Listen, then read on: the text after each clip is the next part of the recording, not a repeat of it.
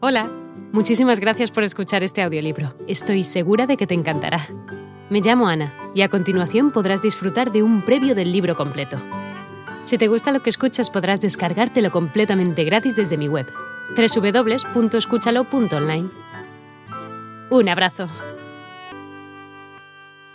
Pero entonces, como siempre, la criada se dirigió con naturalidad y paso firme hacia la puerta y abrió.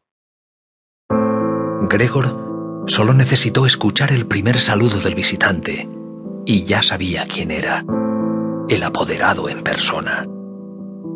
¿Por qué había sido condenado Gregor a prestar sus servicios en una empresa en la que al más mínimo descuido se concebía inmediatamente la mayor sospecha? ¿Es que todos los empleados sin excepción eran unos bribones?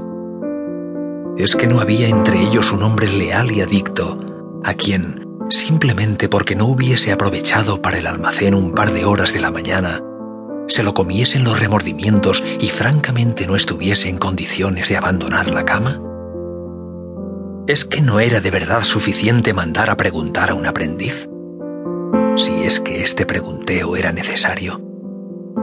Tenía que venir el apoderado en persona y había con ello que mostrar a toda una familia inocente que la investigación de este sospechoso asunto solamente podía ser confiada al juicio del apoderado?